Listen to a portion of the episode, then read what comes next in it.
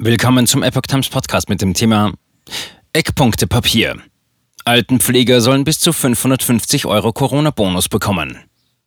Ein Artikel von Epoch Times vom 22. Februar 2022. Vollzeitkräfte in der Altenpflege sollen einen Corona-Bonus von bis zu 550 Euro bekommen.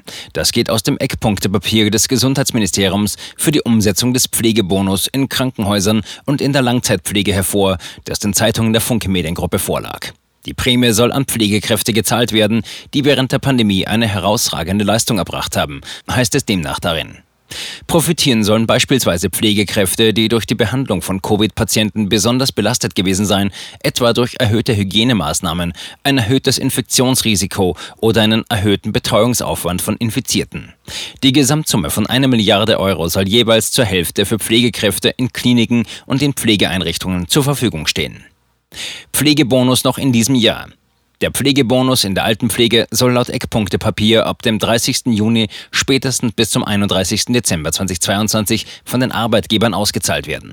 Profitieren sollen Beschäftigte von Pflegediensten und Pflegeheimen, die zwischen dem 1. November 2020 und dem 30. Juni 2022 für mindestens drei Monate in der Altenpflege tätig waren und am 30. Juni 2022 noch beschäftigt sind.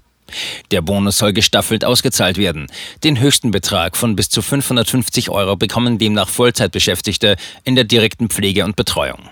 Bis zu 370 Euro soll es für Personal geben, das mindestens 25 Prozent der Arbeitszeit in der direkten Pflege und Betreuung mitarbeitet.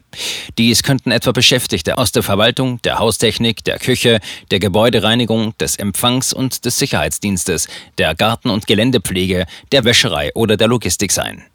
Bis zu 330 Euro sollen Auszubildende in der Altenpflege bekommen, bis zu 190 Euro sonstige Beschäftigte und bis zu 60 Euro Helfer im Freiwilligendienst oder im Freiwilligen Sozialen Jahr, FSJ.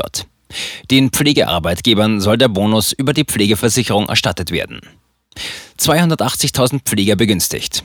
Die 500 Millionen Euro für die Kliniken sollen an Krankenhäuser gehen, die im Jahr 2021 mehr als 10 Covid-Beatmungsfälle behandelt haben.